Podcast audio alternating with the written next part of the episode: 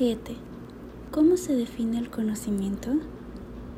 Es información y saberes que las personas, grupos y sociedades van acumulando a través de su historia, de sus experiencias de vida, de lo que les rodea y de sus relaciones con el medio ambiente social.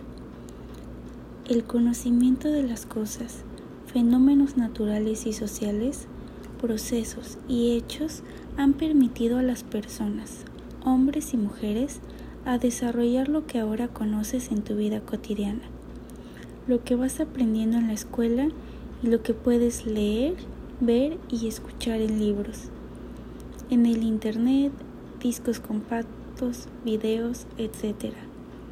El conocimiento puede ser de varios tipos, científico, religioso, artístico, filosófico, empírico e intuitivo, pero también podemos encontrar otros, otros tipos de conocimientos por el tipo de medios que nos acercamos a estos. El tipo de conocimiento intuitivo, su característica es que es el conocimiento inmediato de la realidad, una aprehensión directa del objeto conocido. Carece de metodología y no es sistemático. Es un conocimiento a priori, que tenemos antes de conocer las cosas. Es natural o instintivo. El conocimiento empírico, su característica es que es un conocimiento sensible, adquirido en nuestra vida práctica y productiva por el conocimiento directo que nuestros cinco sentidos nos dan de las cosas. Es conocimiento a posteriori. El conocimiento religioso su característica está basada en la fe, definida esta como la certeza de que algo es verdad sin que se necesite demostrarse. Es un conjunto de creencias en las que se basan todas las religiones del mundo, en las cuales para sus creyentes la fe es un pilar de su existencia.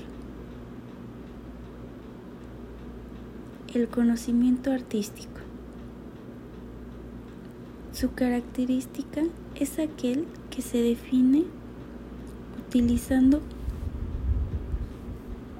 las emociones para comunicar pensamientos, sentimientos, además de descubrir la belleza y la sencillez de las cosas. Este conocimiento no se puede comunicar o transmitir, es propio del individuo que lo posee y solo puede ser desarrollado por él. Esto nos lleva a la idea y noción de arte y estética. El conocimiento filosófico. Su característica del conocimiento filosófico es también llamado epistemología.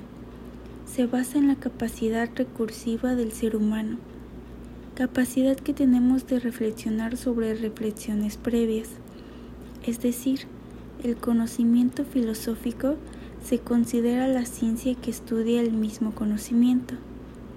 Va más allá del conocimiento empírico para interrogarse sobre las causas últimas. El conocimiento científico. Su característica es que se produce con el método científico se logra con una sistematización de recolección de datos para llegar a conocer, comprender y explicar un fenómeno con problema a través de la observación, la experimentación y la ordenación de datos.